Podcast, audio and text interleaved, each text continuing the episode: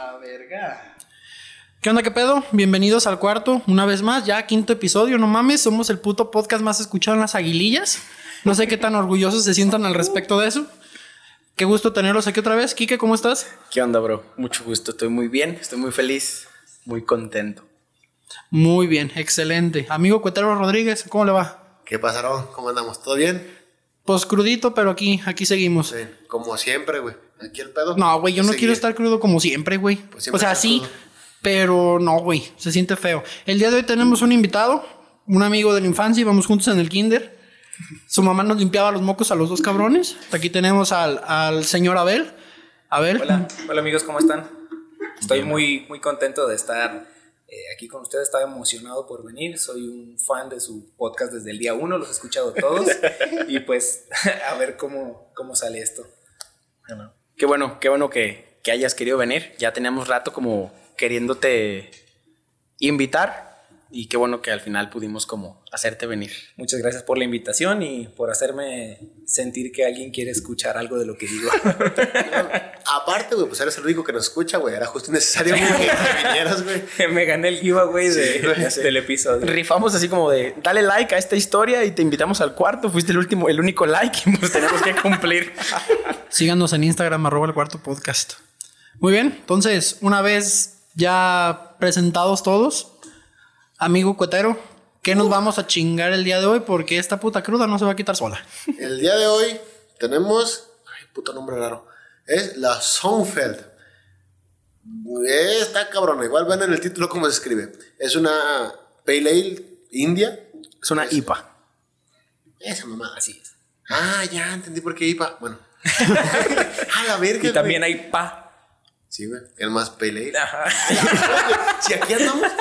Güey, no sé por qué no somos. Está, está bien chido cómo, cómo desarrollas un podcast que gira en torno a la cerveza y no tienes idea de cerveza. No, Sí. es que nunca me he puesto como a las siglas, pero bueno. Bro, a uno le gusta estar estúpido, güey. Efectivamente, güey. La ignorancia es la felicidad. La neta. También eh, dudo mucho que tú agarres una cerveza y diga IPA y digas, ah, de seguro es una Indian Pale Ale. O sea, ya que se te ocurren 100 No, güey. cosas antes que. Yo le veo, yo lo que hago, todo el mundo lo sabe, los que han salido a tomar conmigo no me dejarán mentir. Yo llego al refrigerador, veo las cervezas artesanales, busco que la botella sea negra y que tenga la mayor graduación de alcohol posible. Ese es mi filtro. Que sea lo que sea, que si es stout, que si es IPA, que no sé qué. Entonces, No, porque la delirium es blanca. güey, pero la, pero tiene, no mames, Tiene un elefante rosa, sí. tiene un elefante rosa, güey, te va a poner bien pendejo de huevo. Bueno, continuando con la cerveza, que al parecer es una IPA, tiene 6.4% de volumen de alcohol, está hecha aquí en México y pues Pues vamos a pare- parece pinche jugo de, de papaya. Tiene, Sí, tiene, agua de papaya, así que tiene unas notas aromáticas, a Pues primera salud, nariz. frutales. Salud. Salud, muchachos. Ay, güey, el chile no me gustó. A ver, tus primeras opiniones. Mm, Es que no soy amigo de los sabores, este... Es que es dulce, güey. O sea, es, es una cerveza dulce. Y yo no soy amigo de las cervezas dulces, güey. A mí sí me gustó. Se me hizo una cerveza muy. Está muy suave. O sea, la siento muy suavecita. Está como muy a gusto. Se me hizo una cerveza muy rica. Es que es una cerveza digerible, güey. O sea, también, como hemos comentado, la mayoría que hemos traído, güey, no son cheves para ponerte bien estúpido diario. Yo no la usaría para eso. Sí me chingaría una. Es, es que es- son cheves de, de disfrutar, güey. De que la pruebas, te la tomas con gustito, güey. Y mamó. Y hasta ahí. Y tú, a, a ver. Ni, ni siquiera voy a intentar este, describir las notas y los matices. La verdad es que sabe fuerte, sabe a que tiene mucho alcohol, pero está buena. Sí me gustó. Está bien cagado que este güey dijo que era suave. Y tú dices que es fuerte, güey. O sea, o este güey tiene el paladar ya sin. A lo que se refiere que es suave, güey, como, como por ejemplo comparándola con la Bru o con la jabalí, la jabalí se sentía el vergazo en cuanto te la pasabas, güey. O sea, sí se sentía como más densa. Esta es una cerveza un poco menos densa y aparte no está gasificada casi, güey. Ajá, no está ni ácida ni amarga, Ajá. pero Y- sabe a que tiene eh, Mucho alcohol. mucho alcohol. Por ejemplo, yo he probado algunas de las que ya se han tomado ustedes aquí y sí sé que hay otras que se sienten, o sea, le das el trago y sientes el vergazo. Ajá, Sí, es- claro. que es mucho alcohol y esta no se si- siente, se siente que tiene mucho alcohol, pero no está ni amarga ni Sí, o sea, por eso quizás es como suave, aunque sabe mucho alcohol, pero está suave. O sea, no sé, está buena. La verdad es que sí me gustó. Pruébenla. Sí se me hizo, sí se me hizo rica. A ver si ya, fans, Mándenme, denme el Twitter, por favor, ya mándennos algo. No sean culeros, güey. No tenemos Go, dinero. güey. GoFundMe. Go eh, fund me. eh, al- alcohólicos. No, alcohólicos anónimos, ¿no? Si, si cada, si cada persona que escucha este podcast donara un dólar, yo tendría una deuda de un dólar, güey, porque soy el único que lo escucha. Pero bueno, Ay, pero. la intención, la intención de que de tener la insistencia en traer a Abel al, al podcast es como siguiendo la índole del episodio pasado en el que cada persona tiene una historia que contar y este es un espacio para que vengas a contar tu historia.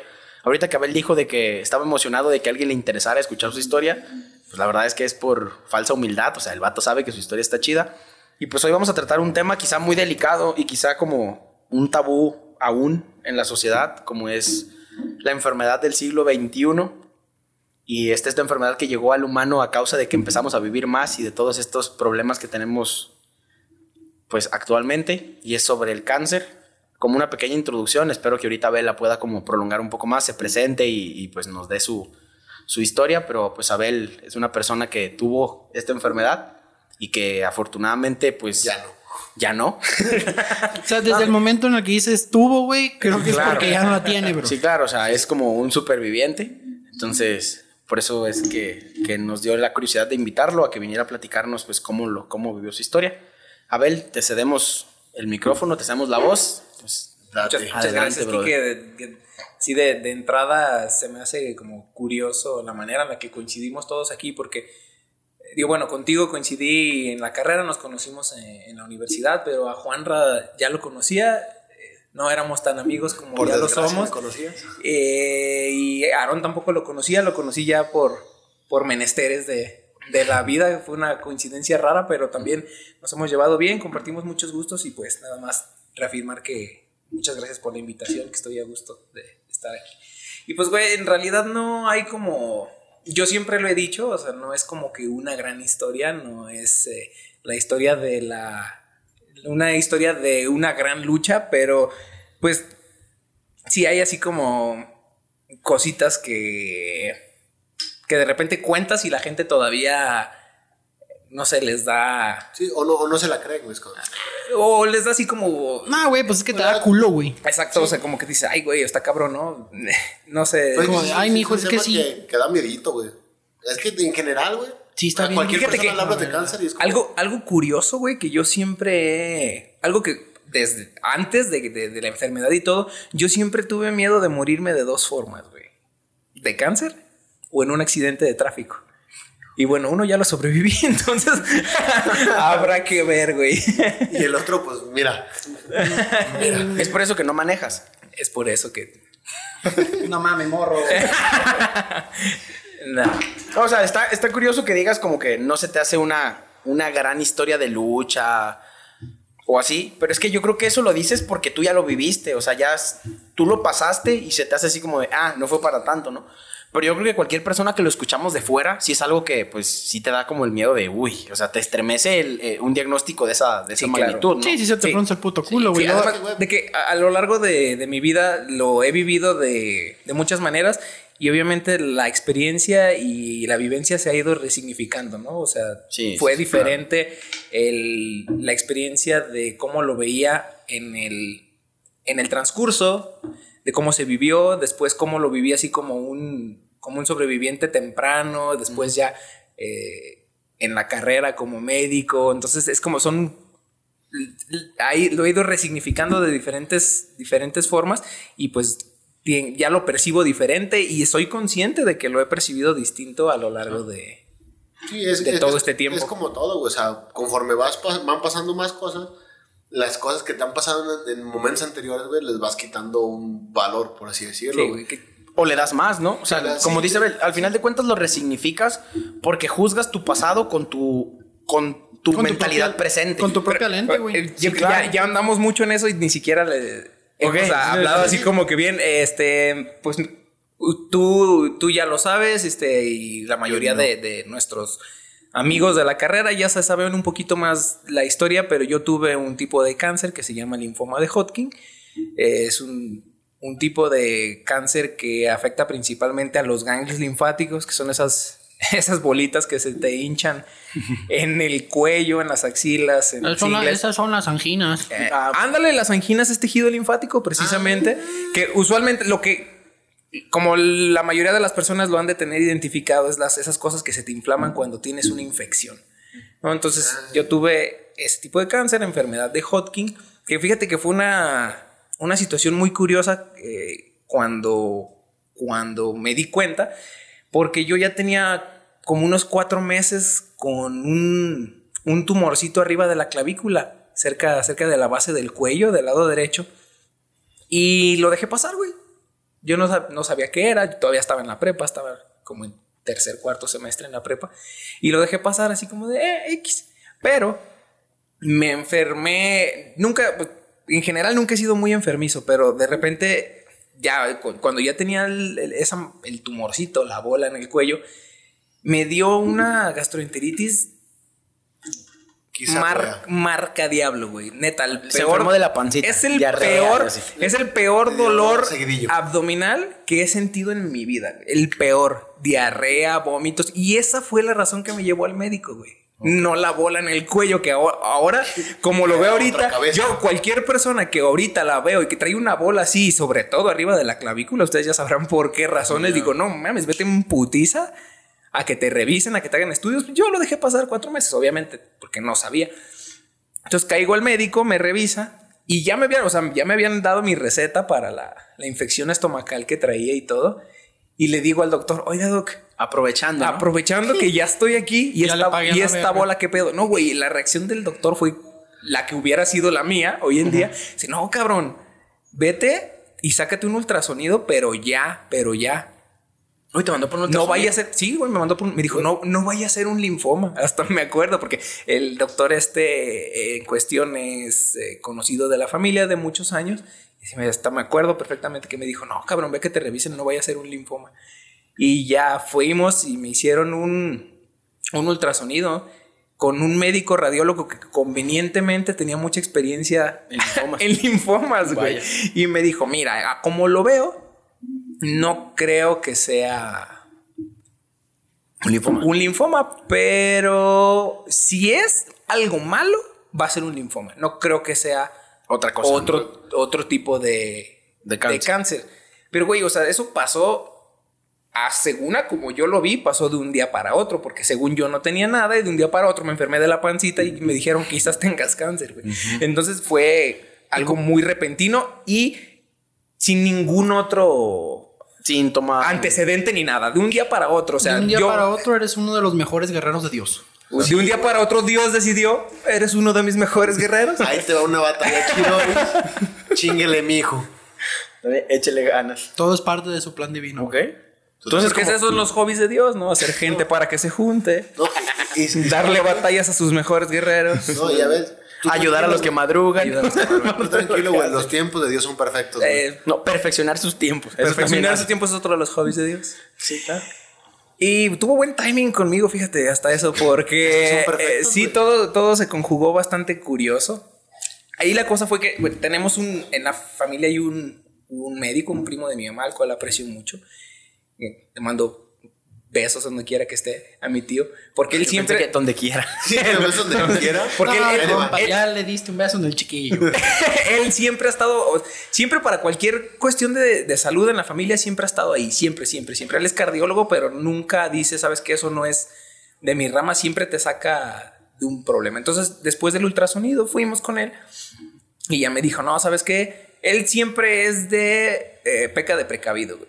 Entonces él dijo, no vamos a calarle a A darte a ver si esto sigue creciendo o a ver si lo podemos hacer chiquito con medicamento, que usualmente se da antibiótico. Mejor, primero, de una, una biopsia. Y pues ya nos contactó con, fíjate que era una zona, una zona delicada, estaba entre la yugular y la carótida. En el cuello. O sea, ahí el problema, Dos venas del el corazón. problema fue Güey, sí, que... sí, no estoy tan pendejo. O sea, son dos, no lo dije una, por ti. una vena y una arteria importantes, que peligrosas de manipular, eh, que pues requería de un manejo más Sí, o sea, una especializado. lesión en cualquiera Ah, de esas zonas hubiera podido complicarse Entonces, la mi tío lo que nos dijo, ¿sabes qué? Hay que biopsiarlo. Primero vamos viendo qué es, no nos vayamos a, ah, adelantando, pero Pues no hay que jugar la alberga, pues. Exactamente, entonces me dijo, ¿sabes qué? Vamos checando. Nos contactó con un cirujano oncólogo este, que trabaja. Pero, güey, bueno, también ahorita voy a ahondar más en, en el, en lo que iba a mencionar, pero nos dice, vayan con este cuate, pero este cuate trabaja en Puerta de Hierro, güey. Y ahí empezó la primera preocupación. Que Una era que tú, güey. sí, güey. O sea, tratarte una enfermedad como esa te puede dejar en la calle. Incluso hay fortunas Pues que Que no te, no te son suficientes para, para curarte una enfermedad sí como esa. Entonces, desde ahí ya empezó, porque por ejemplo, ese día íbamos por una preocupación y bolas, güey. Ya va, ve por tu ultrasonido va- de ya 500 van pesos, dos. que a lo mejor no es mucho, dependiendo de la Pues sí, o sea, situación de cada quien. Depende Pero del contexto, güey. Vas Es- por un. Es el trabajo de un día, güey. Exactamente. O sea, si, si yo lo, si lo transporo a mi persona, es el trabajo de un día. Entonces, de alguna persona puede ser dos días de trabajo. güey. Exactamente. Entonces ya, vete por un ultrasonido, ya es un gasto. Pero hay que hacerlo, ¿no? Entonces ahora ya vete por una consulta médica a puerta de hierro, güey. Ya es la la otra. gasolina, que la comida. Exactamente. Entonces, bueno, Todo- ya todo lo que se conlleva. hizo eso y como en unas semanas fuimos a, a con el, doctor este que es un cirujano especialista en tumores, güey, un, un cirujano oncólogo. Y ya me valoró y me dijo, ¿sabes qué? Yo no creo que sea un linfoma porque vio, obviamente, pues eh, no es lo mismo ver un ultrasonido en tiempo real que ver las imágenes y la conclusión de otro güey Sí, claro. que diga, ¿sabes qué? A lo mejor este güey puede estar equivocado. Él, por su experiencia, dijo: Yo no creo que. que no tiene características de un tumor, vamos. Qué curioso, ¿no? Que ya a este punto llevas tres doctores visitados. Ya, güey. Y dos de ellos El- te han dicho, yo no creo que Exactamente, güey. Eso ¿no? eso fue lo, lo- lo principal que. eh, o lo más. Como al principio, lo que nos mantenía positivos, que los médicos, los que se suponía que eran expertos, nos decían: No creo, no creo, no creo. Y bueno, íbamos con esa. Sí, claro. Con esa con, falsa ese- ilusión. con- ajá, con esa mm, premisa de Ajá, que ya dijeron que no, puede no- de que lo que más probable es que no sea, pues en ese momento tú te pones en sus manos. Sí. Y fuimos, ah, para empezar, el doctor nos citó en su consultorio del Hospital Ángeles, güey. o sea, tenía un consultorio en el Hospital Ángeles y otro en el Puerta de Hierro. Entonces nos citó en el del Ángeles, llegamos ahí y nos dijo, no, es tu secretaria. El doctor tuvo una emergencia, no va a poder estar aquí, pero los está esperando en su consultorio en, Puerta de Hierro. Ah, Así como, ay, Hijo, mano. Ok. Y em, ya no, no sabíamos llegar, mamón. No sabían, mis papás no sabían cómo llegar a Puerta de Hierro. Ya nos dice la secretaria, ah, pues yo voy para allá. Si me llevan, yo les digo cómo. Y ya fuimos, llegó y ahí fue donde me dijo, ¿sabes qué? Yo no creo que sea un tumor. Pero aquí hay un radiólogo muy bueno que tiene mucha experiencia en linfomas. O sea, ya era el segundo radiólogo con, mucha experiencia en linfomas. Que te vea él. Y ahí va, güey. ¿Cuánto te iba a costar un ultrasonido? Un Doppler en puerta de hierro, güey. Y otro. Vergazo. Y súmale y súmale. Ok, haciendo un paréntesis, o sea, el Puerta de Hierro es uno de los hospitales más caros, o sea, más con más prestigio y más caros de Guadalajara, entonces tiende a ser consultas muy caras y todo cuesta muchísimo porque está destinado a una población con muchísimo dinero. Pues, Igual o sea, que el Ángeles, güey. O sea, Exacto, exactamente. o Pero sea, bueno, es que entonces- ya, des- ya desde que ibas al Ángeles ya decías, hijo, mano. Exactamente, o sea, era, era, vamos al Ángeles, pero hay más caros. Sí, o sea, es como- y como- terminamos en el más caro. Bueno, la cosa es que ya me hizo el ultrasonido y me dijo, mira, yo no creo que sea, pero pues como, como toda bola en el cuerpo, hay que ver. Exacto. O sea, un tercer médico te Sí, digo, yo no sea, creo que sea. Sí, güey. O sea, lo primero es, Wow. la bola no se puede quedar ahí. Hay que quitarla y ya quitándola, hay que ver qué es. Entonces ya me hice el ultrasonido y me dice, es que no creo. No, no creo que te biopsien. Y el doctor me dice, ese doctor afortunadamente viene seguido a te va a operar. Entonces me dijo, yo seguido voy, nada más que pues te vas a tener que acomodar al hospital en donde yo esté, yo te voy a avisar, voy a operar en tal lugar y en ese va a tener que ser. Esperamos una semana, güey. Y en la una semana, es más, ni la semana, un día, eso fue un viernes, el jueves de la próxima semana nos habló, ¿sabes qué? El viernes voy, te opero en tal hospital, ahí te quiero en ayuno a las 12 del día. Vámonos. Y ya, pues llegamos, llegué en una semana, güey, ni siquiera. Obviamente en ese momento, pues el optimismo estaba alto porque, pues, la mayoría nos decían: Todos, No básicamente. parece, no parece, no parece. Que ahorita, como yo lo veo, se me hace igual de. igual de grave decirle, darle a alguien malas esperanzas como. Darle buenas. como O sea, como alentarlo Ah, que como se me desilusionarlo. hace igual de grave dar falsas esperanzas a dar también un- como pro- pronósticos completamente fatalistas, güey. Se me hace como O igual sea, o de- ser muy drástico o drástico para en el sentido en el que O sea, ni para neutro, ¿no? Ajá, sí, Sí, hay güey, que ser más O decirle, Siempre mañana te vas porque a morir. bueno, de, de algo que sirvió es que fuimos optimistas la mayor parte del tiempo, pero te da Es que el golpe es Ah. muy fuerte. Exactamente, el golpe es más fuerte. Entonces ya me hizo, me operó y el doctor dijo, ¿sabes qué? A mí me gusta mandar las, los, los tejidos que yo analizo, me gusta mandarlos a, a tres laboratorios distintos porque así reducimos... Tallas de fallos. Ajá, los fallos. Ok, entonces ya- perdón que te interrumpa. No De- del momento en el que tú fuiste por tu dolor de pancita al doctor, al momento en el que ya te habían operado, ¿cuánto tiempo te pasó? Dos semanas. O sea, fue así. Sí, sí, fue- rápido, fue, rápido. Hoy voy, mañana voy, y me mañana dijo, pa, pa, ¿y sabes por qué? Porque afortunadamente mi tío nos dijo, solamente les voy a dar un consejo. Si esto es malo, hay que ganar tiempo. Apúrense. Sí. y si es bueno, no pasa nada. Entonces, Ok. En las instituciones públicas, ¿qué No, no. tarda más? El protocolo, todo lo inicial. Así que en, donde, en lo que te ven, en lo que deciden qué hacerte, que si entre el que sí, que no, se pierde mucho tiempo. Entonces, y yo ya tenía, ya había perdido cuatro Ok. cuatro meses. Entonces ya me, me operaron, mandaron los tejidos y en una semana otra vez llegaron los resultados. Y ese fue el diagnóstico de los tres laboratorios. Linfoma de Hodgkin. Y fíjate que yo al principio me sentí muy mal el primer día, o sea, cuando me dijeron que era un tumor, porque, güey, pues no sabes ni qué pedo, no sabes nada, nada, no. Y el segundo momento ya donde, donde fue peor el golpe fue cuando me dijeron, ¿sabes qué? Sí es, sí es cáncer. Entonces, a mí me avisan, fueron, fue mi tío a recoger los estudios al laboratorio en Guadalajara. Me avisan, no me acuerdo qué día era, pero eran como las 4 o 5 de la tarde. Tú estabas en tu casa. Estaba de vacaciones eh, de la prepa. Fue en el verano, no me acuerdo entre qué, qué semestre. Eh, y, me avi- y ya mis papás pues se pusieron fríos, güey. Ellos lo sabían, no me querían decir. Cuando ellos se enteraron, fueron con mi tío, el cardiólogo. Ok. Y le dijeron a él. eh, pero a mí no me habían dicho.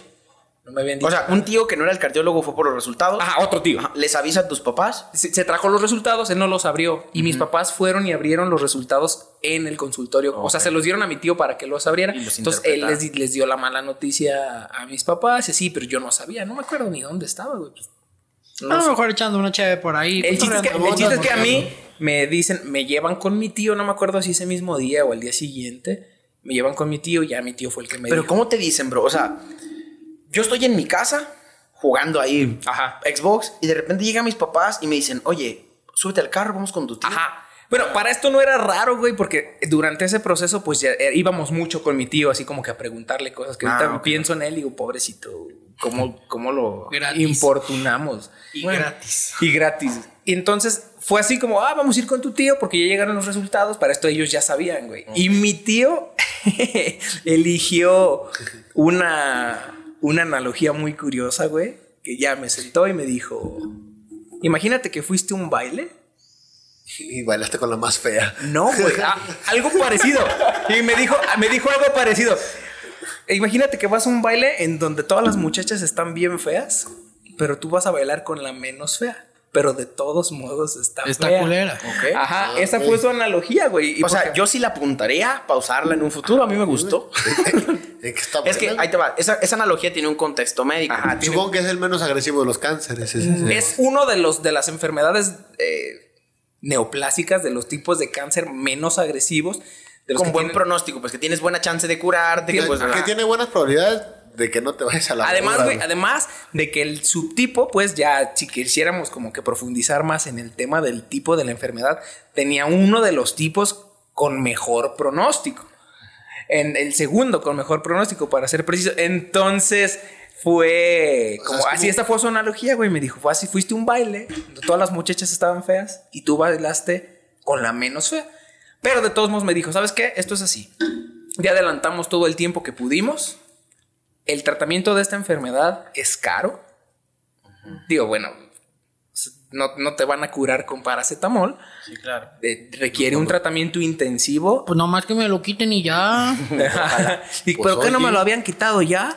es que yo vi que a la comadre tenía uno igual una bolita así, nomás se la quitaron y ya se curó. Oye, oye, Abel, ¿y por qué no calaste, güey? En la mañana, güey, en ayuno, Agarras un vaso, güey, con agua, lo pones a calentar, güey, le pones bicarbonato Y limón. Güey, te sorprendería, güey. te sorprendería la cantidad de personas que me recomendaron agua con carbonato y limón. No, te, te lo juro que no me sorprende, güey. sorprendería, güey. Te lo juro que no me sorprende, güey. Menos. Desde las personas que me recomendaban carbonato, bicarbonato con agua y limón hasta las personas que me decían que era un castigo de Dios. No, güey. No, ¿Por, yo- por- por satánico? Era una, no sé. Era una batalla, bro. Recuérdalo. Eh, Yo estaba en ese dilema de soy el mejor guerrero, soy el enemigo público número uno en el cielo porque sí, güey, pero hubo quien me dijo así como ¿Y quién me no, eso, es escuchar un- Rammstein?" eso te lo mandó Dios. Ah, caray. O sea, otro hobby. Otro hobby de Dios, mandarle cáncer a la gente. Dios nos ha Entonces, abandonado a todos. tú- Es un buen hobby que Que llega, llega tu tío. Me gusta más mi hobby que es quitarlo. Ya te mames la puta verga. Estás, estás brillando, güey. Brillas de lo cromado que te hiciste. Llegas con tu tío, tu tío te hace la analogía de la neta estás bailando con la menos fea de- del baile. Del baile de las feas. Eh, ¿Qué sigue? Entonces ahí ya es- fue lo que me dijo, ¿sabes qué? Ya ave- aventajamos el más tiempo que pudimos. El tratamiento este por fuera es caro. Además de que no sé... eh, ahí sí me dijo, de aquí para adelante se sale de mi expertise, Sí, ya. pero te voy a mandar con el que sabe. Entonces ya mm, vimos las, las opciones que teníamos y eh, afortunadamente en ese tiempo bendita UDG, güey. Otra cosa por la cual estoy agradecidísimo con la universidad es porque te, te aseguran, ellos te, te dan Sí, claro. eh, seguro médico por parte IMSS. del IMSS. Entonces, güey, a mí el- la UDG y el Instituto el cáncer. Mexicano del Seguro Social me salvaron la vida, güey. No, no, te- no se lo cubrió. Entonces ya con mi, con mi seguro de con mi seguro de la prepa, Está bien chido que la Bel ahorita acaba de decir que le debe a la UDG, ¿no? Como su tratamiento y también su carrera. O sea, la Le UDG. debo- güey, le debo te la prepa. la vida y te dio una carrera universitaria. O sea, Yo a la Universidad de Guadalajara le debo la prepa, le debo la carrera y le debo el tratamiento médico. güey. Así, Viva los leones negros. arriba.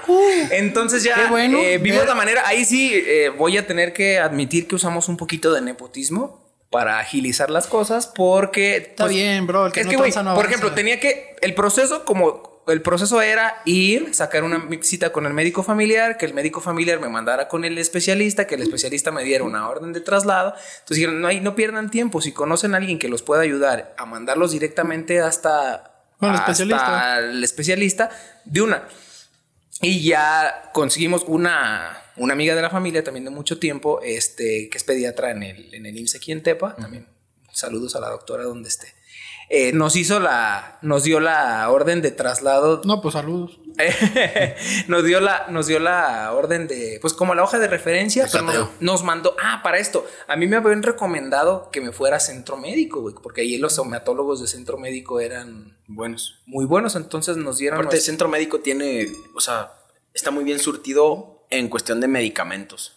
O sea, es, es un, uno de los centros que tienen como con qué. O sea, aparte de que tienen el personal, tienen tratamiento. luego, otra cosa también que hay que aclarar, pues que el- la enfermedad de Hodgkin o los linfomas en general no los tratan los oncólogos, que son regularmente los especialistas en cáncer, sino que las tratan otro tipo de sus- subespecialista de la medicina interna que trata solamente enfermedades de la sangre.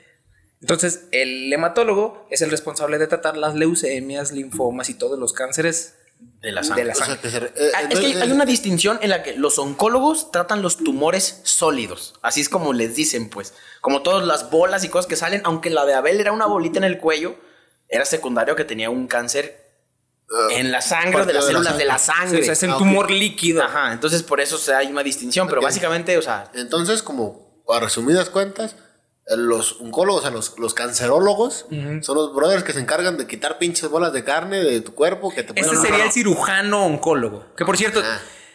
¿tú sabes cómo distinguir un cirujano oncólogo? No sé por qué siento que es un mal chiste, pero Es que el cirujano oncólogo es el vato que se, se le echa a perder el jamón, tira a la basura el refri, güey. Así porque. es que en dentro de la cirugía oncológica, dentro de la cirugía oncológica hay una cosa, por ejemplo, si a ti te duele el apéndice y eres- tienes una apendicitis, yo te quito el apéndice, nomás el apéndice, que es lo que tienes Y mal. el otro güey mata al vato No, o algo así. no. en, el Es que cáncer. son cirugías En el radicales, cáncer es, tú tienes una bolita de 3 centímetros, yo tengo que quitar 5.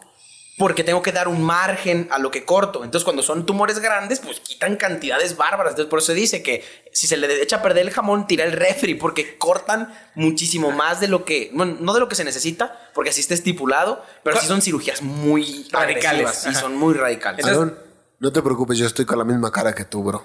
Tranquilo, güey. No, si, si te soy completamente objetivo, los estoy mandando al pito. Eso estoy tratando de enseñar, güey. Velo por el lado bueno. El día de mañana, cuando alguien te diga, oye, ¿sabes cómo identificar a un cirujano oncólogo? Tú le vas a decir, claro que sé. Pero ahora, Ahora tengo que ver qué pendejo tira el puto refrigerador. sí, ya sé, ya- Ahora tenemos uno aquí. ¿Alguien lo Bueno, tiró? entonces, retomando el, el tema, este, el hematólogo no solamente trata cáncer, o sea, el oncólogo sí se dedica solamente a cáncer y pudiera tratar Cáncer de sangre. cánceres de sangre, pero el, el hematólogo es especialista en sangre que no solamente trata cáncer, pero es el, el indicado para, Para ese tipo de cánceres. Ajá. Entonces ya, fíjate que ahí, aquí se, en- hay una buena anécdota que ahorita me hace mucho sentido. Cuando yo fui por primera vez, me mandaron a centro médico, fuimos, eh, fuimos primero a una consulta para el ingreso y todo, y después me dieron una cita, como mi cita de primera vez en hemato. Y no sé, para las personas que alguna vez hayan ido a alguna consulta en un hospital público, es muy común que cuando tú vas a tu, a tu cita, está el médico adscrito, es decir, el médico de base, el que trabaja para la institución, y hay estudiantes de la especialidad. Y es, No, bro, ¿cómo crees que eso va a suceder? no, pues es lo más común, güey. o sea, No, de hecho, así funciona aquí en todo el mundo. ajá, los hospitales de escuela así funcionan. No lo decía en serio. ¿Sí? No, yo sé, pero. Pero quizá noté un poco de sarcasmo en lo que estabas diciendo, como diciendo, no, ¿cómo va a ser así? Como simplificándolo a México, Entonces- que estamos mal, pero me refiero a que sí es. Pues Así Sí, es sé que así es el sistema en general, güey. Y hay que hacer ahí un, como una aclaración muy importante que los estudiantes de especialidad son médicos y médicos con una trayectoria ya muy importante, sobre todo los residentes de hematología, porque muchos de ellos ya son internistas, o sea, ya son especialistas y están haciendo la subespecialidad. Entonces fuimos. Sí, ninguna persona que te trata ahí tiene menos de ocho años de escuela. O sea, nadie de ahí tiene menos de ocho años yendo a la universidad a medicina. Entonces, mucha gente dice, yo no quiero que estén estudiantes practicando conmigo, pero es como de, a ver, no están practicando. Sí se están especializando, pero todas las decisiones las toma El adscrito. el adscrito. Sí, o sea, son, el que ya son- está de base. Exacto. O sea, que- Entonces fuimos a la primera cita y pues obviamente ya para este punto mis papás estaban preocupadísimos, güey, porque es como, o sea, sí tiene cáncer, pero es, pero es de los buenos, Pues de que- los menos malos, o sea, no, no da mucho... Mira, es que va así de simple, güey. Tu jefe se va, se va a preocupar, güey. Así sea una gripa, güey. O sea, te, te duele la cabeza y tu jefe está, hijo de su puta madre, este güey le duele la cabeza, güey. Seguro se la van a tener que arrancar. O sea, Estaba súper preocupados mis papás, entonces fuimos a la primera cita y pues los médicos querían empezar su protocolo porque yo no llegué a centro médico como usualmente llegan todos los pacientes. Tú llegaste directamente a. Ajá, y, y para, o sea, ellos no tenían nada de antecedentes, o sea, ellos, ellos en su... si no te conocían. Ajá, en su agenda tenían un güey con linfoma de Hodgkin, pero no tenían nada de antecedentes, ¿sabes? Entonces ya me pasan y empezaron, le, explicaron a mis papás, ¿sabes qué? Es que de ¿Quién aquí a donde vamos a empezar el tratamiento falta mucho tiempo, hay que hacerle estudios, así. Y entonces mis papás se desesperaron y empezaron a decirle al doctor, no, es que ya tenemos todo, todo, y mire, y mire, y empezaron a aventar papeles así en la... En la bueno, En el en- escritorio. No literalmente, pues, pero aquí la- que sí. Ah, porque para esto ya me habían hecho. Esto es otra cosa que olvidé contar. Cuando me, di- me dijeron el resultado de, patología, o sea, de que analizaron el tumor y, y vieron que era linfoma de Hodgkin, me recomendaron hacerme una tomografía para ver. Porque usualmente es una enfermedad que se disemina por todos los ganglios linfáticos que están en todo el cuerpo. Entonces había que ver hasta dónde estaba la, la enfermedad diseminada. Y yo ya llevaba todo. No, que bueno, para si sirve, tal vez no les había comentado, pero yo ya tenía enfermedad en el espacio mediastino, que es un espacio detrás del corazón, en medio de los pulmones. Tenía obviamente el tumor en el cuello, que era el original, y había también enfermedad detrás del peritoneo, o sea, en el abdomen, debajo del diafragma, que para las clasificaciones de, de esa enfermedad consideran ese grado de diseminación ya como una enfermedad avanzada. Que si bien no es el cáncer con peor pronóstico, pues ya estaba en un estado avanzado, que y sí. eso, y eso tiene que ver por cuatro meses que alguien dijo, ah, tengo una pinche bola que parece una tronja en mi cuello. probable- me vale madre. Es probable que sí. Que bueno, si ya lo ves. si ya analizas, digo, como, como Kiki y como yo, que, que estamos en, en esto de la medicina, que pues vemos que la mayoría de los pacientes cuando se diagnostican ya están en ese estado. Sí, claro. O sea, son pocos los que están menos de ahí. Pero pues en ese punto que te digan, ah, tiene cáncer y tienen cáncer avanzado, pues mis papás estaban No, es que es un vergazazo. güey. acalambradísimos. Sí, Entonces claro. llegamos y mis papás Es estaban así de que, ok, estamos desesperados, queremos empezar el tratamiento porque ya perdimos cinco meses, los cuatro meses que yo no dije nada y el mes en lo que sucedió todo este proceso. Y el doctor, el adscrito de centro médico, se rió y cerró así su carpeta, las carpetas que estaba viendo, y le dice a una residente de Mato, le dice, doctora, ¿le puede traer por favor al señor dos bolsas de quimioterapia para que se las lleve? Y, y mis papás, pues obviamente se ofendieron, güey, se quedaron ofendidísimos. Yo en ese momento me sentí muy mal y dije, pinche viejo mamón. Pero ahorita que ya lo veo en la... Sí, pues ya estás del- en del el lugar del güey Estoy que del otro lado. mamada. Fíjate, eso, esa era una de las cosas que yo platicaba con Juan Rayarón antes de que vinieras. Y es que yo les decía que me parece como súper interesante, más allá de la historia, que no es poco interesante. O sea, que, que No, la no. persona es porque le vale verga. no, no, no, no, no. O sea, me refiero a que Necesitábamos con que llenar una hora, carnal. Claro. No, la historia de base, la historia de base ya es una historia digna de contar, pero el hecho de que ahorita seas médico nos da ese, esas opiniones contrastadas de decir, mira, en ese momento yo lo vi así y actuamos así, pero ahora yo lo veo de otra manera y veo que lo que hice no me gustó tanto, ¿no? O sea, Sí, está, está, Por supuesto, está o sea, a mí es parte de lo que me ha hecho eh, manejar la resiliencia de esa experiencia diferente, la resignificación de todo lo vivido, es que estudio medicina. Entonces, te digo, esa experiencia así, como la- al principio me ofendí, obviamente, porque... es- y no defiendo al doctor, sí fue una grosería de su parte, pero ahora lo veo del otro lado, ya lo he vivido, situaciones en las que los pacientes llegan y te exigen cosas, y quizás lo más lo más eh, inteligente o prudente hubiese haberles dicho, ¿saben qué? Tranquilícense. No esté mamando. Esto no es esto no, es tan tan urgente o tan grave como creen. El proceso es así. No, y tampoco es tan sencillo. O sea, yo, de hecho. No son palomitas, no No, o sea, es rotito. curioso porque ahorita actualmente yo también estoy rotando. Yo estoy rotando en oncología. También en un hospital grande y en Guadalajara. Y pasa mucho de que, por ejemplo, si llegan pacientes a la consulta que ya traen todo. Sí. Traen todos los estudios que se ocupan y nosotros les decimos, ah, es que ocupamos pedirte otra vez esos mismos estudios, pero en el hospital. Y ellos sí se ponen locos, pero ¿de por qué? Si yo ya los tengo. Y es como de, ok, sí, pero entienda que no es mi culpa. A nivel institucional, el piden. hospital tiene que confirmar y corroborar que lo que tú me trajiste es cierto para que te cubra los gastos de tu enfermedad. O sea, que es, y es como funciona el sistema. Está mal, está bien. No, eso es un tema de debate aparte. Pero me refiero a que es como funciona y es la manera en la que puedes tener acceso a quimioterapias gratuitas, por así decirlo. Pero es como parte de que el hospital corrobore el diagnóstico. Entonces, pues precisamente, precisamente sí fue como ya ese proceso nos lo explicaron después.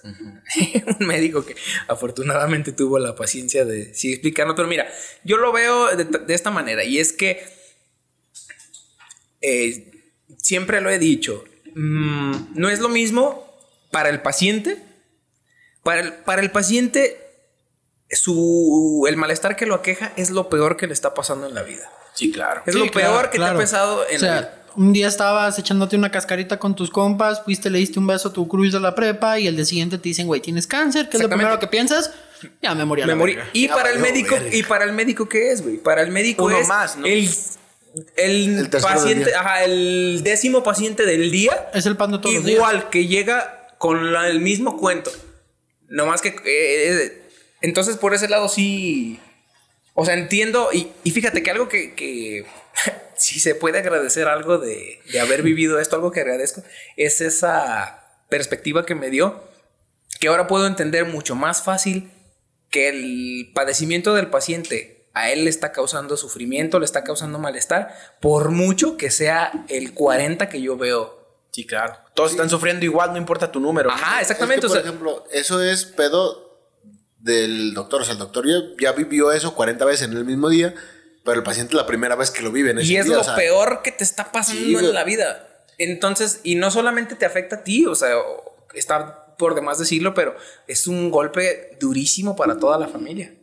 Y desestabiliza mucho a la familia porque, por ejemplo, todos esos días que mi papá tuvo que destinar para llevarme así fuera a, a firmar un papel en el IMSS, era un día que él no trabajaba. Sí, claro.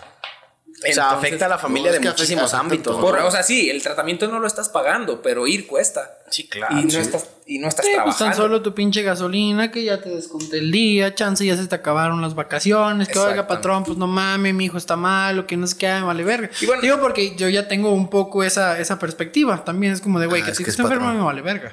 Y, y es una realidad. Entonces, Claro. también te la estás perreando para salvar a tu hijo, güey. Des- Destabiliza mucho, mucho la, Sí, la es- situación es que- familiar. es que el golpe no solamente es emocional, güey. O sea, que el golpe emocional es muy fuerte, güey. Sí. O sea, imagínate, güey, que. Bueno, o sea, tú, no, tú ya te lo viviste, tú no tienes que imaginarlo, güey. Ya. o sea, pero ustedes imagínense, güey. O creo que tú también, pero bueno. En fin, imaginen, güey, que el pinche madrazo, güey. No, o sea, no de por ti, pendejo. Pero. Imagínate, güey, que tú estás normal, güey. Y en eso te, te llega un primo y dice, no, ¿cómo ves que, que este güey tiene cáncer? O sea, aunque no sea como primo muy directo, dices, verga, güey. O sea, si sientes el, el golpe, Sí, aunque claro, no sea, un, muy un directo. diagnóstico de esos en la familia es duro, duro. Ahora más diciéndotelo a ti, pues es más duro, ¿no? se siente feo. Entonces ya, Sí, porque ya te creaste el peor escenario y a lo mejor tus jefes pues. se imaginaron. Es que, güey. Ya compraron la el puta- cajón. La, la puta cabeza del ser humano funciona bien raro y yo nunca la voy a entender. Siempre que te dan una mala noticia, te vas hasta las últimas consecuencias. Entonces, por ejemplo, si a mí me dicen mañana que mi jefa tiene cáncer, inmediatamente me voy a imaginar el funeral, güey. sí, claro, claro que sí. Entonces, si ya es un el si es un bajón anímico bien culero, güey. Pues sí, sí está gacho. Y, y es el primer golpe. El segundo golpe viene dentro de lo económico, güey, que es lo que está diciendo. Que a lo mejor en este caso, güey, si era. el- o sea, no tenía que pagar todo el. O sea, si no pagas el tratamiento, El pero era lo que decía este güey. La Pero- neta, ir cuesta, vato. Exacto, o sea, tienes que ir, güey. Hay días que, o sea, son días que no hay ingreso porque no va a trabajar o cosas así. Y son golpes que a lo mejor a muchas personas no le afectan, pero a muchas personas les afecta un huevo no ir un día, güey. De tal manera que hay personas que no pueden costearse el ir a recibir atención gratuita. Sí, Sí, güey. A, a ese punto. Sí, sí, sí. Sí. Hay Eso gente que realidad. no puede Mira, fíjate, costearse voy a- ir a recibir la atención Voy a, voy a gratuita. meter una burbuja aquí, que es, pero, o sea, no me quiero, no quiero alargar esto más y ahorita volvemos como a, a tu a la historia. La situación es que eso que dice Abel es una realidad que muchas veces no vemos. La verdad es que muchas veces, güey, vivimos dentro de una burbuja en la que tú te rodeas de personas que están en una situación quizá económica parecida a la tuya y tú crees que todo el mundo es así. Que todo el mundo tiene más o menos las mismas alcances que tú. O sea, no eres rico, no eres pobre, no batallas, tienes que ahorrar para comprarte un gusto y crees que toda la vida, toda la gente vive de la misma forma. Sí, sí, ¿crees que toda la gente va Sí, a entender tu Exacto. situación? El día Bueno, anterior, la gente o sea, de tu situación. el, el viernes estaba yo haciendo fila para hacer un trámite administrativo ahí en el hospital y estaba una viejita, ya grande, muy, muy viejita, enfrente de mí. Entonces eh, le hablaron para la ventanilla para que fuera a hacer su pago y fue, pasó ella. Y luego voltea conmigo y me dice, es que así, ¿cómo no quieren que se muera la gente? Vea nomás lo que me están cobrando. Me enseña su orden de pago y ella tenía que pagar 322 pesos por unos estudios de laboratorio y una radiografía. Y la señora me dijo que si seguía con esos costos, no iba a poder pagarlos y se iba a morir. Entonces yo fue como de, wow, o sea, Y uno lo ve y dice, no mames, son 300 baros. Exacto. Te pudieron costar Exacto. muchísimo más. No, no, no, pero me refiero a que esa señora tenía, tenía que pagar 322 pesos y para ella era una sentencia de muerte porque no podía pagarlos. Entonces muchas veces sí es como de, bro, vives en una burbuja muy cerrada con gente de tu mismo nivel socioeconómico que no te das cuenta de que hay personas que de verdad Sufre. y se la perrean mucho para una atención médica, como tú dices, gratuita. Claro, o sea, es que es- eh, para muchas personas es inasequible. O sea, Sí, claro, y, es, y es, son consultas baratas, o sea, que tú las ves y dices, bro, 300 pesos me los chingo ahorita en una pizza y cervezas. Y es como, sí es cierto, pero hay gente... Hay sobrevive gente, dos semanas con 300 pesos. Pero bueno, entonces vas con el doctor, les dice eso de que tráigale dos bolsas de quimio, se hace todo el, el- la ofensa a la familia. El y que- guateque. ¿qué y pasa? entonces ya ahí lo que pasó fue que nos... Esa cita, no, él no iba a ser mi tratante. Ese médico es así como el que analiza los casos de primera vez. Y se los manda a los Ajá, médicos. entonces ya me, me- me refirieron con, con el quien sí me iba a tratar. Y bueno, el médico, es el, el doctor es un doctor muy, muy brillante, pero es ah, una persona también bastante... No tiene tacto. Ajá, tiene poco tacto el doctor. Lo comprendo a la perfección. Es muy brillante, pero tiene poco tacto. Entonces, pues nada, güey. Empezó el, el proceso de quimioterapia. Lo primero fue así, me dijo. Me acuerdo la primera consulta con él y me dijo, ok, ¿qué tienes? Y yo le dije, pues usted dígame, usted es el doctor. Entonces me dijo, no, piensas? quiero saber si estás enterado de tu enfermedad. Me dijo, le dije, no, pues hasta lo que me han dicho, tengo algo que se llama linfoma de Hodgkin y ya está avanzado. Y me dijo, la mayoría de los pacientes que yo veo aquí con linfoma de Hodgkin son como tú, de tu edad. La mayoría están igual de avanzados o más.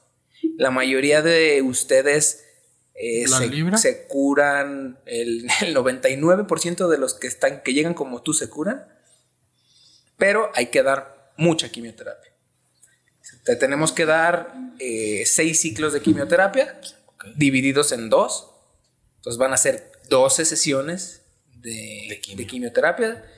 Dijo, Algo que tienes que entender de la quimioterapia es que... Te quedas pelón. No, espérate. Es, hay algo interesante con, con respecto al quedarse pelón. Me Dijo algo que tienes que entender de la quimioterapia que es como el box. Te van a pegar unas verguizas. Te ponen unos vergazos, güey. En el sentido de que es por rounds y se acumula. O sea, te van a dar una quimio y no te vas a recuperar al 100. Y luego te van a dar otra. Y te vas a ir deteriorando cada vez, cada vez O más. sea, siempre, tú- siempre vas a quedar, Y me siempre dijo- vas a quedar vergueado. Esta, esta quimioterapia tiene ventajas. La primera es Que eres el canelo. que se te va a quitar el acné. Me dijo- así me dijo, güey. Me dijo, la mayoría de los pacientes que reciben estos ciclos se les quita el acné. Y dijo, otra es que muchos crecen por alguna razón. A ver, Y no te jaló se eso, te güey. va a caer todo el pelo y te va a salir chino. Y algo curioso, güey, en todo el proceso en el que, desde que ¿Dónde había- están tus putos chinos, cabrón? Espérame, a mí no se me cayó el cabello, pero desde que yo empecé con todo el proceso, yo no había llorado ni una vez. güey. La primera vez que lloré fue cuando el doctor me dijo que se me iba a caer el cabello en el consultorio. Entonces Güey, me dijo, O sea, me yo, dijo, yo lo entiendo porque yo la neta si me rapo chillo, güey. yo pensé que tú venías con, con la información muy asimilada, que ya lo habías este, Aceptado. has aceptado, pero parece que no. ¿Qué pasó? Y me acuerdo que le dije, es que siento que sin cabello me voy a ver como un desahuciado. Y el doctor se rió y me dijo, no, para nada, es un efecto secundario. Vas a parecer un puto cholote. Vas a parecer el babo.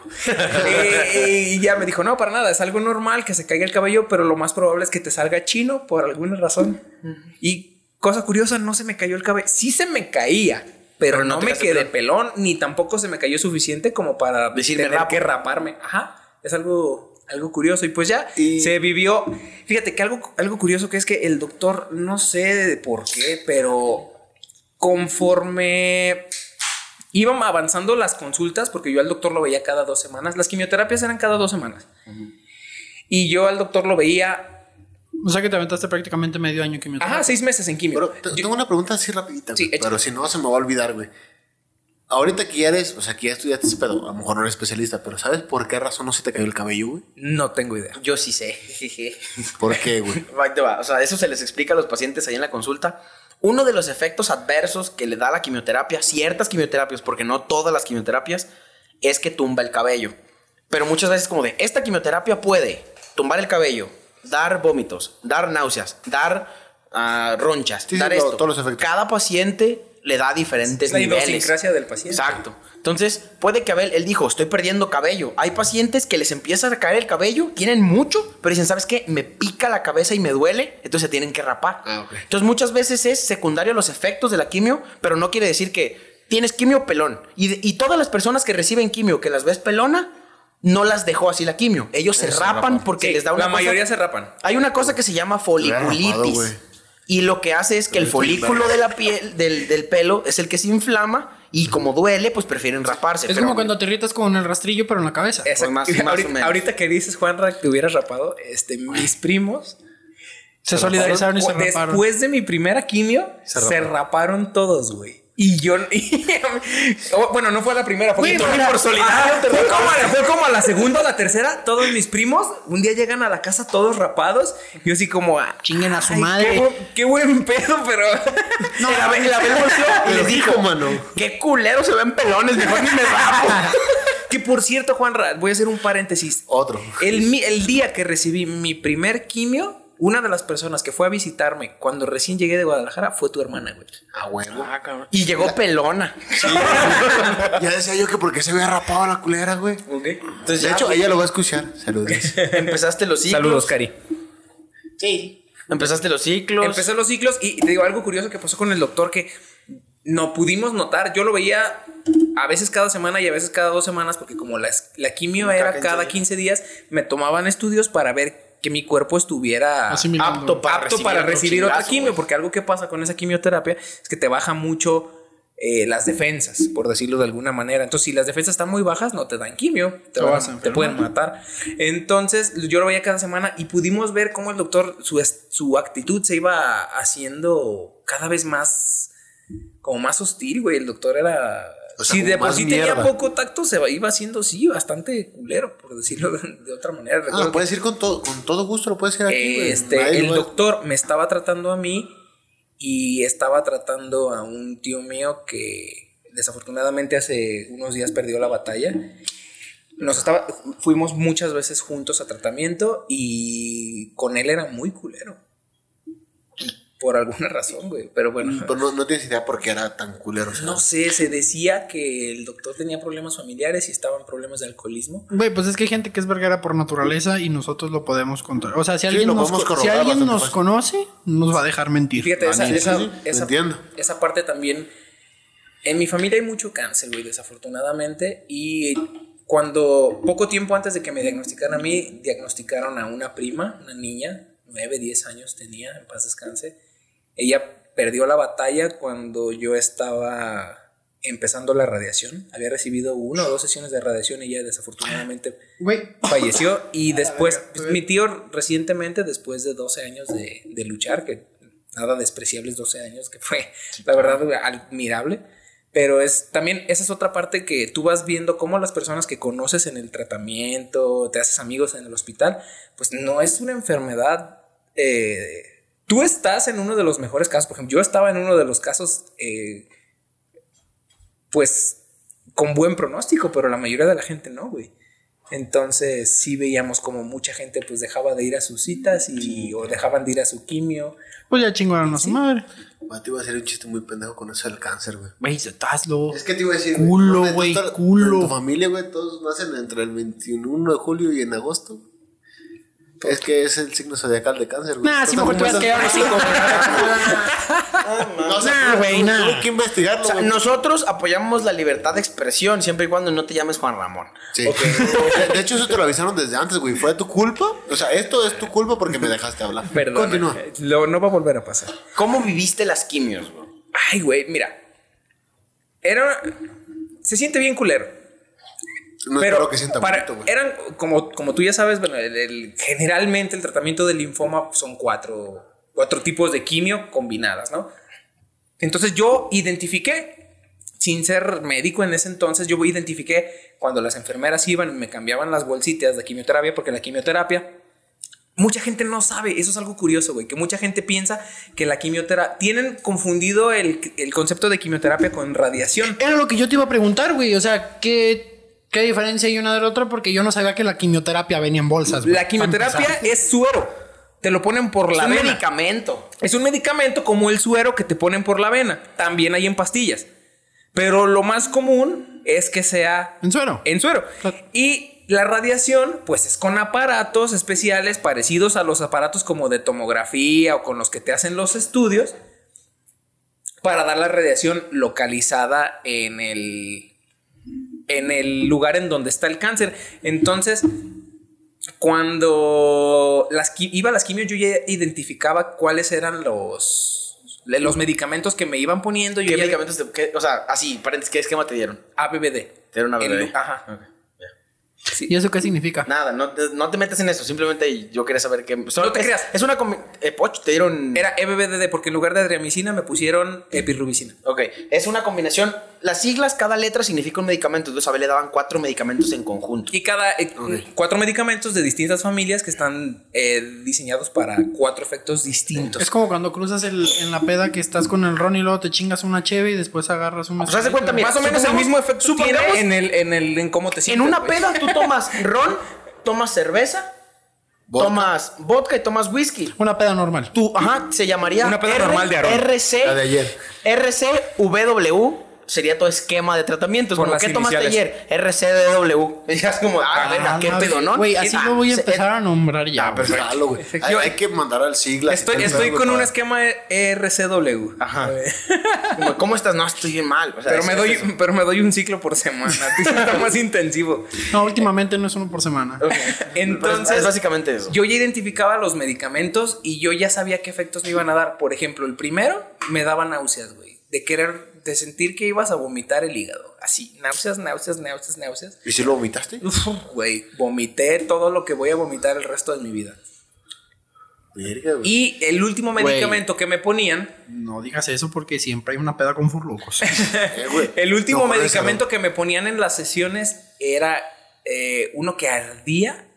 Ardía cuando te, tú sentías, güey, Cuando iba pasando. En las venas, cuando te iba pasando. Y peor, güey, después sentías cuando lo orinabas. Gato. Ay, no, Era un ardor. Era como si estuvieras en tus días. Güey, no ese medicamento, pito ese medicamento era, era como si te estuvieran pasando agua de Jamaica, así de ese color, y lo orinabas del mismo color, güey. Como cuando tragas betabel. Así anaranjado, pero ardido. No, güey.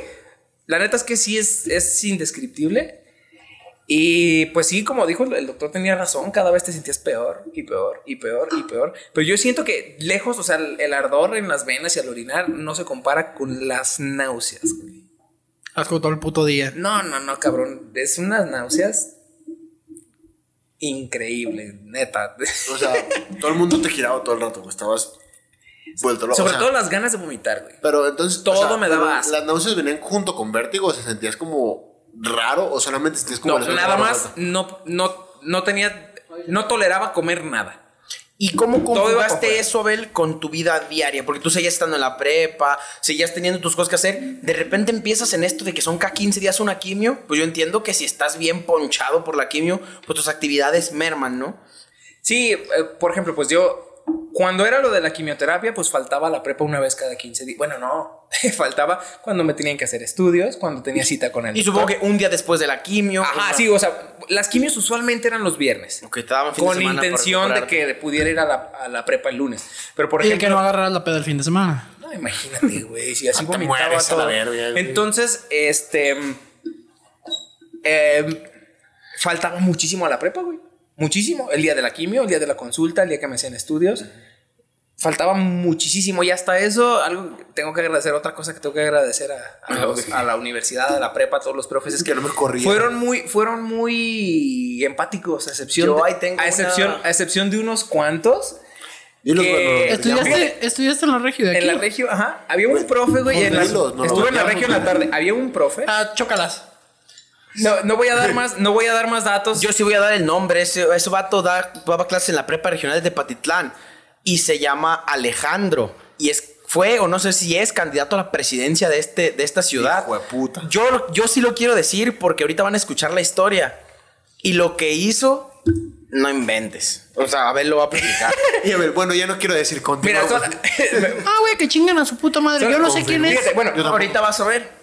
La- me dijo él, yo le dije, esto fue cuando empecé con la radiación, porque las radiaciones era todos los días. Sí, son De diarios. lunes a viernes la radiación todos los días por un mes completito, güey. Chinga Entonces, güey, pues, pero ¿cómo, ¿cómo es la...? ¿Te meten en un cuartito, ¿Has güey? visto los aparatos de, de tomografía? Sí, güey. Como una tomografía, pero pues te está radiando más. Te tira un rayo. O sea, Te tira un literalmente te, te, te marcan. Que por cierto, algo, una cosa eh, interesante, en, cuando yo empecé con el tratamiento pusieron en Centro Médico Nacional de Occidente los nuevos aparatos que se llaman, un para un tipo de radiación especial que se llama radiación eh, lineal. Los, Y- los y- aceleradores. este. Acelerador lineal, perdón. Sí. Y yo estrené uno, güey, de Centro Médico. Ah, qué bien. ¿Y no le pusieron ¿Lo tu nombre? ¿Lo No. firmaste? ¿No lo firmaste como el refri? No, pero estrellé una botella de, de champagne, como los barcos. ¿Neta? No.